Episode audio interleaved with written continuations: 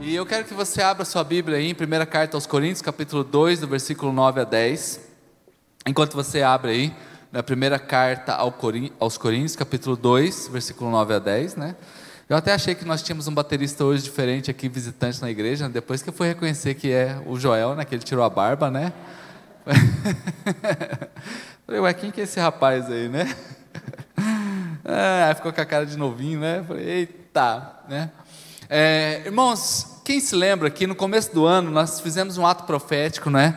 Através da Té e do Lúcio, né? Nós sobrevoamos Campo Grande e abençoamos a nossa cidade naquela oportunidade, já louvando a Deus pelas, pelos livramentos que Deus estava nos dando, abençoando os comércios, as empresas, as repartições públicas, os hospitais, né? E, ao mesmo tempo, buscando viver algo lindo de Deus para esse novo ano e esse novo tempo. Quando foi lá para o mês de março, novamente, a pandemia deu essa destrambelhada, né? E até então nós, poucas pessoas aqui da igreja, ou quase ninguém, tinha pego o, tal do Covid, né?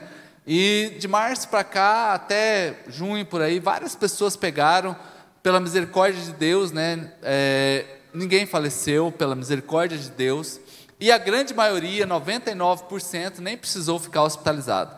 Mas nós tivemos aí o pastor Lourenço, que, por exemplo, né, hoje completa 93 dias de hospital, né, e 80 desses dias na UTI. Hoje ele está é, lá no Hospital São Julião, está em reabilitação, e para a glória de Deus, ele está muito bem, amém? Não é? Muito bem. Então, uma das coisas que eu digo assim, que lá no mês de janeiro, dia 1 de janeiro, quando nós estávamos abençoando a cidade, nós já estávamos colocando tudo isso em oração para que o cuidado de Deus se manifestasse. E esta semana, por exemplo, nós separamos, né, nós estamos aí com um grupo de oração todo, toda é, de segunda a sexta às 18 horas onde nós oramos lá por pessoas que estão hospitalizadas, por pedidos de oração os mais diversos, não é?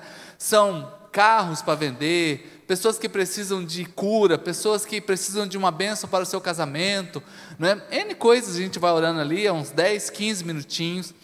E eu tenho falado para os irmãos nesse grupo, inclusive eu mando o link aqui para a grande maioria, eu mando, que quem quiser e puder participar, né? Vai ser bom também. Lá a gente não pede para você orar, você pode apenas concordar, não é? A maioria das pessoas que oram são os pastores, a gente já pede para eles orarem, né? Porque eu sei que se pegar algum no contrapé, às vezes não sai, né? Então, né? Eu, eu compreendo perfeitamente, né? Então, fica despreocupado que o seu amém lá ele já vale bastante. Não, falei que o seu amém vale bastante. Né? Então você está concordando lá e nós estamos concordando, e eu tenho dito para os irmãos que nós podemos viver uma vida extraordinária, porque algumas vezes a gente acha que viver as coisas extraordinárias é só lá no céu. E eu não quero dizer aqui que você vai ter uma mansão, não é? Ah, a gente vai ter mansão, então todo mundo vai morar na praia.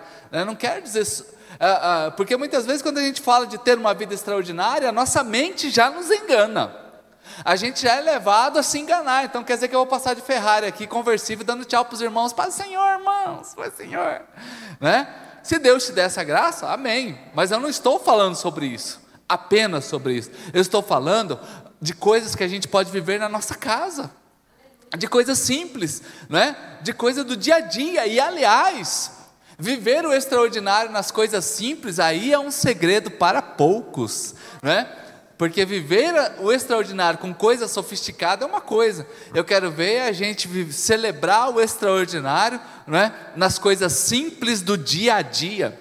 Ai, pastor, mas como que você fala do extraordinário assim que a gente pode viver o extraordinário? Eu poderia citar aqui o que Paulo está falando para nós. Olha, eu tenho para vocês algo, é o que o olho não viu, ouvido nenhum ouviu, mente nenhuma imaginou o que Deus já preparou para aqueles que o amam. Tem alguém que ama a Deus aqui? Ei, os que amam a Deus vieram aqui hoje. Eles vieram, os que amam a Deus. Então, se você está aqui, olha, se prepara, porque isso aqui é o que Deus tem para nós. É o que o olho não viu, o ouvido não ouviu e não desceu ao seu coração. E muitas vezes a gente também se engana achando que as coisas são rápidas e as coisas é, precisam ser para ontem. Deus tem tudo na nossa vida, é processual, cada coisa no seu tempo, mas Ele tem coisas lindas para cada um que aqui está. E é quando nós observamos isso então aqui. Então não é apenas viver essas coisas aqui no céu. Irmãos, o céu com certeza será extraordinário, com certeza. Não há dúvida de que o céu será extraordinário, porque o que a gente chama de ouro aqui, lá no céu é asfalto. O que a gente chama de joia preciosa, Deus coloca como porta. Não é? E vamos falar com sotaque bem do MS mesmo, é uma porta que tem lá no céu, que é um diamante, né? Então o que a gente coloca aqui como joia assim de valor inestimável, Deus fala assim, eu vou colocar na porta. Né? E detalhe, gente, a porta do céu não tem ninguém do lado de fora, só tem céu. Então, ó, vamos, vamos gastar mesmo, bota aí uma joia aí, né? que ninguém vai ver, ninguém vai passar na rua, na rua lá, não, ah, a gente é do céu e aquele povo ali mora fora do céu. Não, quem, só tem gente que está no céu. E a entrada do céu, a porta é uma joia, é um diamante, é um rubi que lá está. Então Deus não tem problema com coisas extraordinárias. Então nós precisamos mudar a nossa mente aqui, o nosso entendimento para isso. Né? O que, que muda a nossa mente então? A Bíblia. Ei, ei. Uh, o que, que muda a nossa vida? A Bíblia. A palavra de Deus, isso aqui muda a nossa vida quando nós vamos para dentro da nossa casa e a gente fala assim: Senhor, eu quero viver o extraordinário. Eu, quero, eu preciso viver o extraordinário na minha profissão, eu preciso viver o extraordinário no seu casamento, no meu casamento. Você precisa viver o extraordinário na educação dos seus filhos. Né? Agora à tarde, por exemplo, eu falava rapidamente com o Aguimar, né? e elogiando o Aguimar sobre a educação que ele deu aos seus filhos. Eu falo, nossa, eu quero isso para a minha vida. Eu quero poder que os nossos filhos, quando estiverem grandes, a gente possa dizer a mesma coisa, ver a mesma coisa. Né? O pastor Rogério, do pastor Rosimar, né? A gente vê pessoas que sabem educar, e tantos outros que aqui estão. Estou citando esse aqui, mas você também se enquadra dentro, dentro disso. Porque é viver o extraordinário na educação dos filhos, na extensão de nós, porque um dia nós vamos e os filhos ficam, e depois os netos vêm e ficam também, e assim a, a roda vai girando, e as pessoas vão aprendendo a viver o extraordinário através da nossa vida, daquilo que Deus está fazendo em nós.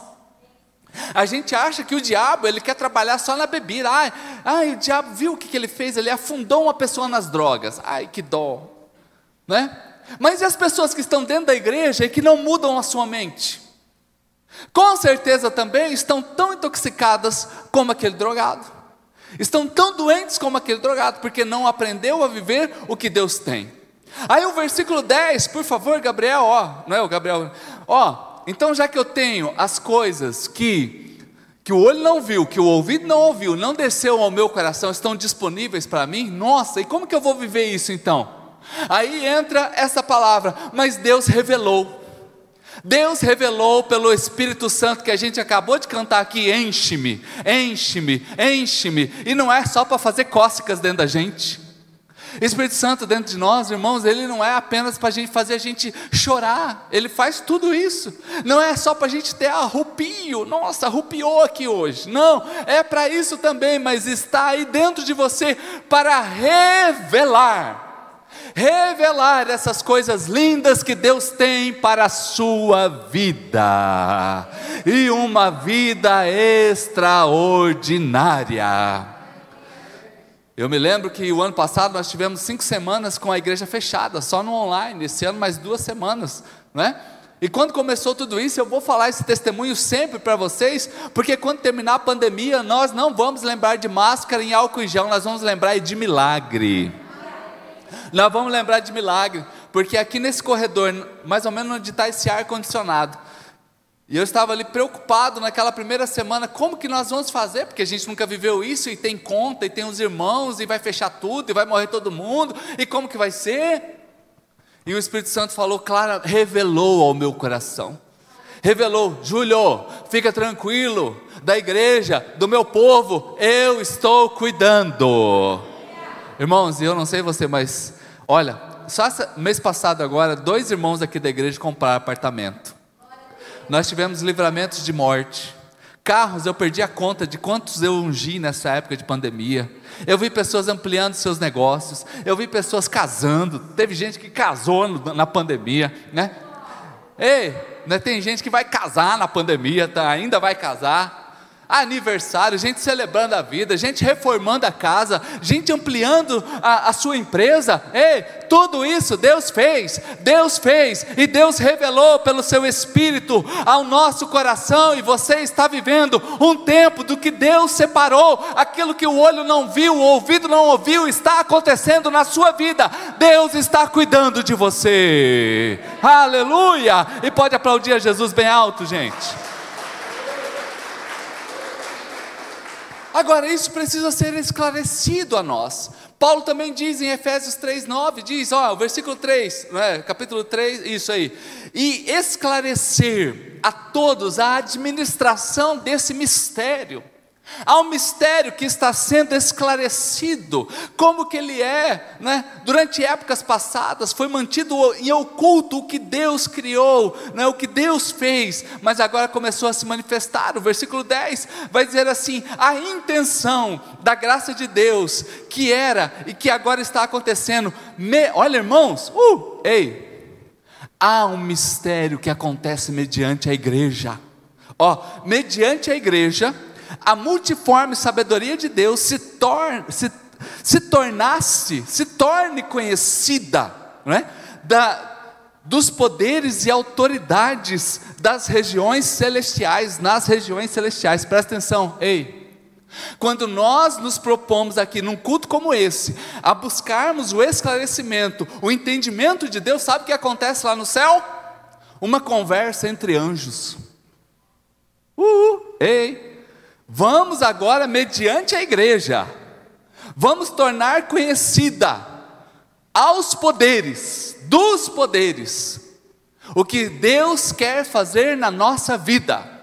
Uma conversa de Deus que torna conhecida aos anjos. Por isso que disse Jesus um dia, o diabo tentando Jesus falou assim: Ei, se você quiser, você pode mandar um milhão de anjos aqui agora.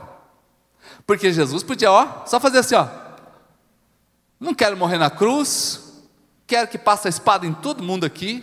Começa por esses sacerdotes aí, vai descendo aqui, o governo romano, começa por esses aí. E esse povo aqui da Judéia, de Belém, vamos, deixa esses aí, que esses aí eu tenho um, um, um, um trem especial para eles, esses vão fritar de um jeito diferente. Não, não, se ele quisesse fazer tudo isso, ele não fez.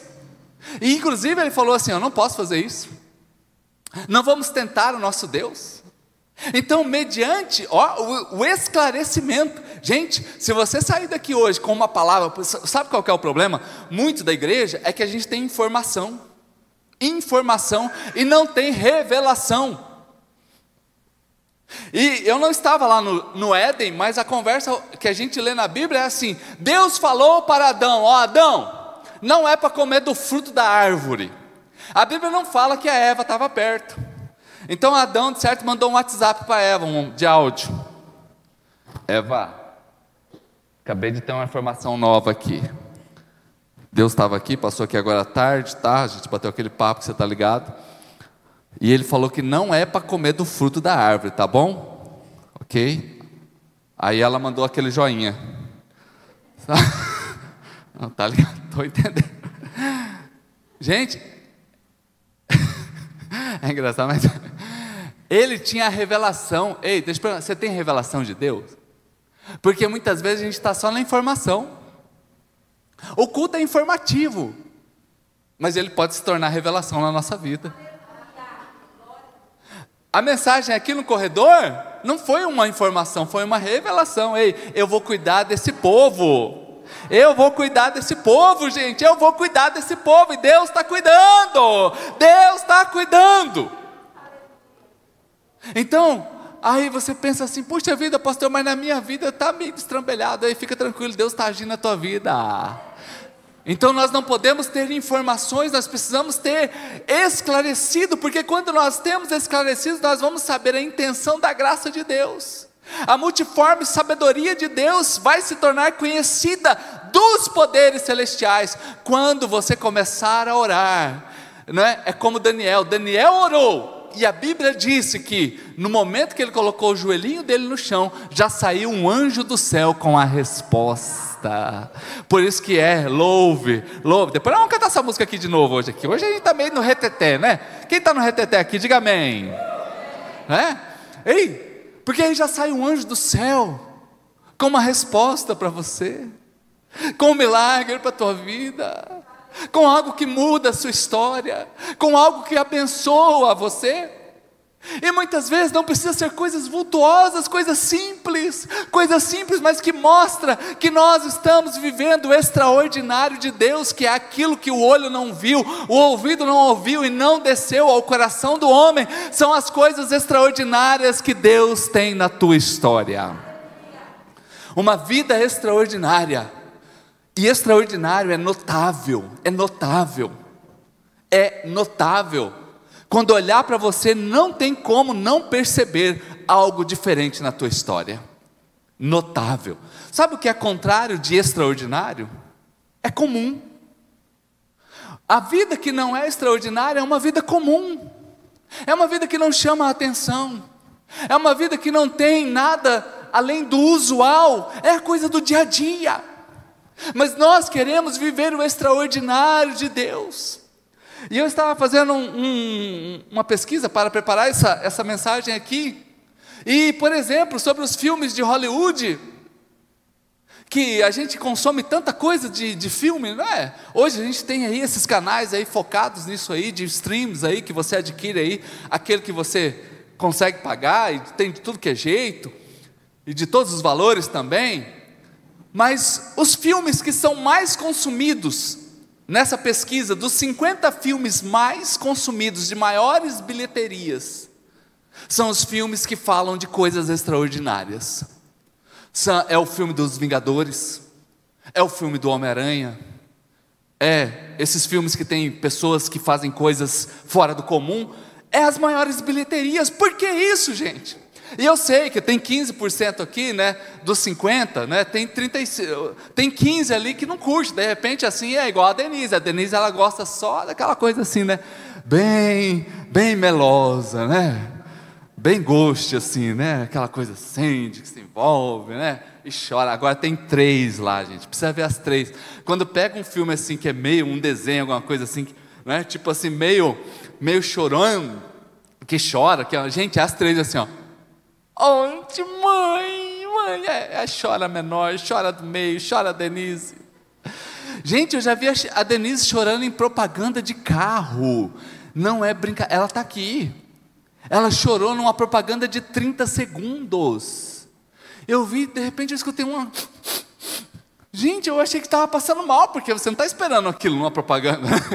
Você está pronto para Ué, amor, está passando mal? O que está acontecendo? Não, é bonito demais, é bonito demais. É o que, minha filha? Olha como que anda dentro do carro. Minha filha, é uma propaganda. A propaganda está ali chorando, né? Então tem as pessoas que não gostam e está tudo certo também.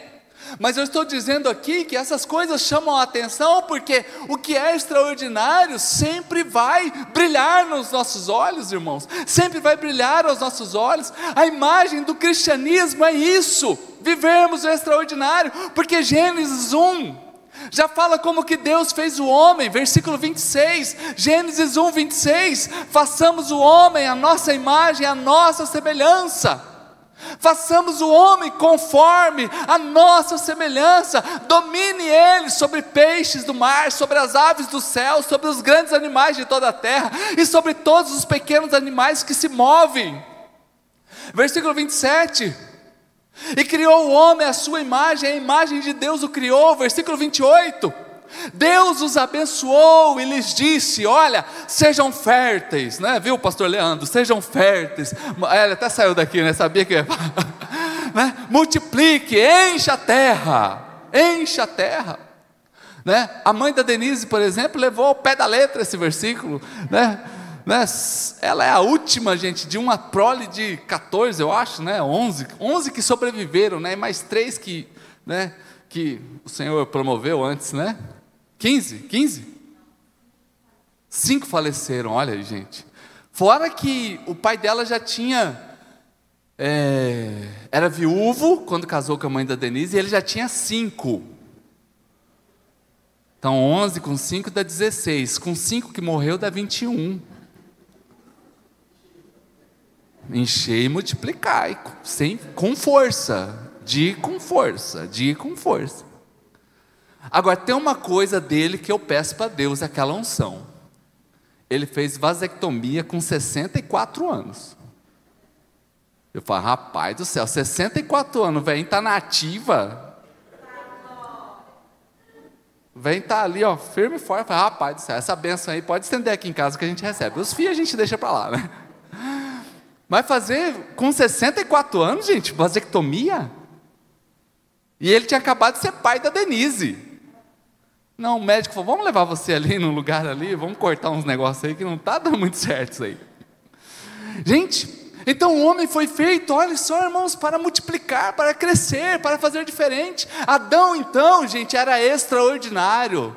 Como que Adão ele era, gente? Gente, ele catalogou, segundo né, os estudos, mais de um milhão de espécies. Às vezes aqui, né, a irmã falou o nome dela aqui, né? É Lili. Eu vou ficar com Lili porque ficou mais fácil de eu gravar. Mas, irmão, se não fosse Lili, eu já não ia conseguir gravar o nome da irmã. Adão, ele olhava para um bicho e falava: Esse aqui é um elefante. Já pensou você olhar para um bicho? Isso aqui é elefante. Aí ele dá uma volta, uns três meses depois, ele olha: o elefante aqui. Gente, eu já tinha esquecido tudo. Acho que se fosse para mim dar o um nome com a minha mente de hoje, ia ter umas dez listas e tudo diferente uma da outra. E os bichos ia, não ia ser nenhum. Pensamento brilhante. Gente, isso aqui é antes da queda. Antes da queda, o homem foi feito com uma mente brilhante, extraordinário, e nós estamos aqui pós-queda, mas o sangue de Jesus muda a nossa vida. Romanos 5, versículo 18, para você ver pós-queda, como que nós podemos viver o extraordinário de Deus na nossa vida? Pois assim como por uma só ofensa, assim como por uma só transgressão, resultou na queda, na condenação de todos os homens então, aquela coisa extraordinária, ali na queda perdeu-se. A queda trouxe não apenas um afastamento de Deus, mas a perca desse extraordinário. Mas aí em Cristo Jesus está falando com a igreja, está falando com a igreja, está falando com a gente nessa noite, gente. Ó, assim também, um só ato, o ato da ceia, da entrega de Cristo na cruz do Calvário. Por ele nós temos agora a justiça que resultou na justificação e trouxe vida novamente, vida a todos os homens que querem viver com Cristo. E se você crê nisso, aplauda Jesus. Mas tentam pintar uma ideia errada de que crente é tapado. Ai, principalmente hoje talvez mudou um pouco, mas quando eu era pequeno, a gente ouvia muito disso, que crente é tudo tapado. Ai, pensa um povo bocó. Para falar igual o povo do Madagascar. Olha os bocós. é, quando eles chegam na ilha, olha o bando de bocós que chegaram aqui, né? O povo olhava para nós e falava assim: olha os bocós ali. Ei, isso aí é o que tentam pintar que tentam pintar que a igreja não tem expressão, que a igreja não pode fazer nada diferente, né? Mas em Cristo nós somos feitos e podemos viver uma coisa extraordinária. Extraordinário dentro da nossa casa, extraordinários como pais. Ei, papais, sejam extraordinários dessa função tão linda que Deus nos colocou de pais. Podemos ser maridos extraordinários, maridos, filhos extraordinários, somos extraordinários. Isso aqui não é uma ocupação, isso aqui não é um cargo, isso aqui é uma disposição do coração. Isso aqui é uma força de vontade da gente sair daqui hoje, Senhor, eu quero viver o extraordinário da minha vida. Não é? O diabo tentou dizer que nós somos inferiores. Tentou dizer, mas em Cristo nós temos vida. Em Cristo nós temos vida. Você leia Atos dos Apóstolos e você perceberá Cornélio foi evangelizado e tamanha foi a graça. Gente, Cornélio, ele era um centurião romano. Cornélio, ele era uma pessoa bem formada, bem instruída. E quando ele foi muito abençoado através do povo de Deus, ele quis se prostrar diante dos apóstolos. Já pensou? Porque ele viu nos apóstolos algo extraordinário. Tanto que os apóstolos, ei, para com isso, rapaz, para com isso. Nós somos homens igual a você. Precisou baixar o nível. Porque senão, irmãos, era coisa linda que acontecia através da igreja, através de um povo extraordinário. Quando nós olhamos lá em Malta, lá a partir do versículo capítulo 20 de, de Atos, você vai encontrar Paulo em Malta. Ele já chegou em Malta tranquilo, foi após o naufrágio. Deus falou para ele que ninguém ia morrer. O navio afundou e ninguém morreu. Ele chegou na ilha, está ali, foram preparar uma fogueira e veio uma víbora. A Bíblia nem coloca como cobra, né? Porque parece que cobra é um bichinho, ah, uma cobrinha ali. Né? Não, colocou víbora. Porque quando a gente fala de víbora, parece aquelas ninjas, assim, aquelas naja, né? Tipo anaconda, assim.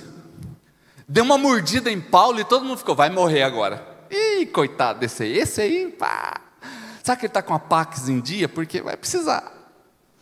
Vai precisar. e foi passando as horas, rapaz, ele não morre. Rapaz, esse é forte, hein? Barbaridade. Rapaz, e passou mais 24 horas, rapaz, é, é. daqui a pouco todo mundo estava assim, ei, quem que você tem? Quem é você? Você não morre? O que está acontecendo na tua vida? E todo mundo quis se prostrar diante dele de novo, gente. E sabe o que ele falou? Ei, eu sou homem igual a você. Sabe o que eu tenho na minha vida? É Cristo. É Cristo. Ei, querido, sabe o que tem na tua vida? É Cristo. É Cristo que está em você. Deixe a luz de Cristo brilhar diante da, da sua família, diante dos homens. Você verá coisas lindas de Deus acontecendo na tua vida, porque é o favor de Deus. Atos capítulo 5, versículo 13, coloca aí para nós a igreja poderosa de Cristo. Dos demais, ninguém ousava juntar-se a ele, embora o povo tivesse em alto conselho a igreja. Outras versões bíblicas vai dizer sobre isso. Que a igreja ela era bem vista. Todo mundo queria estar na igreja e falar, rapaz do céu. Do nada a igreja evangelizou todo mundo, tanto que houve a perseguição, porque a igreja já estava poderosa, de pessoas extraordinárias. Agora, como que faz? Ponto-chave aqui para você viver uma vida extraordinária de Deus. Ponto-chave para a gente já caminhar aqui para a nossa homenagem para os papais. Está lá em 2 carta aos Coríntios, capítulo 5, versículo 9. Pelo que desejamos também, por isso temos o propósito de lhe agradar. Uhul! Ei, sabe como que a gente vive algo extraordinário de Deus na nossa vida? Quando a gente agrada a Deus. Ai, filho, pai tem, o pai tem filhos prediletos? Não tem. Né? Ai, já tem gente falando, ah, tem sim. Estão se entregando aqui. Não, mas não tem. Né? Tem alguma coisa que eu possa fazer? Aliás, tem alguma coisa que a, a Luísa ou a Júlia possam fazer que vai aumentar o meu amor por elas? Não tem. Nada que eu faça, né, vai aumentar o amor que elas têm por mim e vice-versa. Agora, tem uma coisa que, que pai gosta: que o filho lhe agrade. Que o filho o agrade. O amor, ele é, em tese, ele é igual. Mas a gente pode agradar a Deus. Um filho pode agradar muito mais o seu pai, com certeza. E tem filhos por aí que só desagradam seus pais, só desagradam. Tem filho por aí que só dá dor de cabeça, já viu já? Tem filho por aí que literalmente, irmão, só faz o pai e a mãe derramar lágrimas. Mas tem filhos, ah, irmãos, tem filhos, eu acho que eles estão aqui hoje tem filhos que eles fazem de tudo para o seu pai estar tá sempre com um sorriso no rosto. A sua mãe está sempre com um sorriso no rosto, porque é desejo de agradar. Não é ser perfeito, porque ninguém aqui é perfeito. Mas é agradar. Então Paulo está dizendo assim, ó, por isso eu tenho um propósito, igreja, vamos ter um propósito, vivermos o extraordinário. Nós estamos aí nesse mês, estamos profetizando e as bênçãos de Deus estão chegando sobre nós, os milagres estão acontecendo, está acontecendo na minha vida, está acontecendo na sua vida, mas vamos sair daqui hoje com esse desejo, Senhor, estou chorando, mas eu vou louvar, eu estou feliz, mas eu vou louvar, eu vou te agradecer, não importa as circunstâncias, porque eu aprendi a agradar a Deus. Eu quero agradar a Deus. Eu preciso agradar a Deus. Eu quero fazer isso para Deus. E assim nós vamos vivendo. Quando João escreve, João 17, 23, Jesus falando, né? eu neles e tu em mim, para que eles sejam perfeitos em unidade, e para que o mundo conheça que tu me enviaste a mim e que tens amado a eles. Oh, Eita, faz o coraçãozinho para quem está perto de você. Assim, Eita, vem cá, pastor Leandro, vem fazendo aqui. Né? O pastor Leandro multiplicou a terra bastante. Está né? querendo multiplicar mais ainda. Ei, presta atenção, irmãos. Eu ne... Jesus que falou, eu neles, eles em mim, porque assim como o Senhor, Deus tem me amado, o Senhor olha hoje para você e Ele diz: Eu tenho te amado também. Eu tenho te amado também. Então hoje saímos daqui com esse sentimento: eu quero agradar a Deus. Nós podemos agradar a Deus. Então hoje agradar a Deus é o principal. Toda refeição tem um prato que é o principal. Não tem? Normalmente tem. A gente faz um arrozinho, faz um feijãozinho, aí de repente rola uma lasanha, é o principal. A gente chama de mistura. Vai ter mistura hoje? Eu nunca entendi essa palavra, mistura, né? Porque na verdade é o único, né? É o que a gente quer, é não tem nada de mistura, é o exclusivo, né?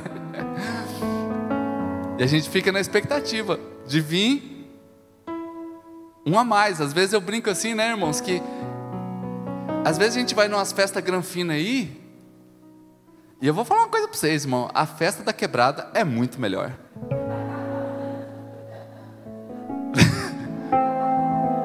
Olha, o garçom vem, os lugares tão granfinos que o garçom serve na mesa. Eu já acho, já está me tirando, né? Porque eu quero voltar com aquele pratão. Ele põe uma colher. Aí você fica com vergonha de falar que quer mais, né? Tá bom. Eu me lembro de um dia que era um tal de um enroladinho de bacalhau e tava gostoso, gente. E ele colocou uma bolinha daquela, não cabia nem no buraco do dente direito. E colocou, e colocou um creme assim que dá uma rabiscada no prato.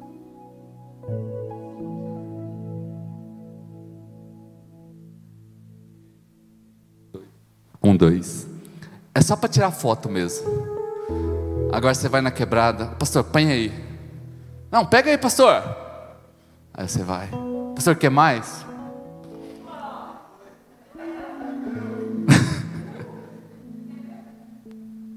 então é o principal, gente. Sabe qual é o prato principal hoje? A gente já se alimentou da mesa. Nós vamos para casa agora. E o prato principal que você vai fazer que você vai servir é agradar a Deus. Agradar a Deus com sua oração, agradar a Deus com a sua voz, agradar a Deus com a sua fé, agradar a Deus com o seu louvor, agradar a Deus entregando tudo a Ele. E assim nós vamos vivendo essa vida com Deus. E eu quero que nesse instante você. Eu não sei, o ministério de adoração vai subir aqui depois né? Pode vir aqui, amor, né?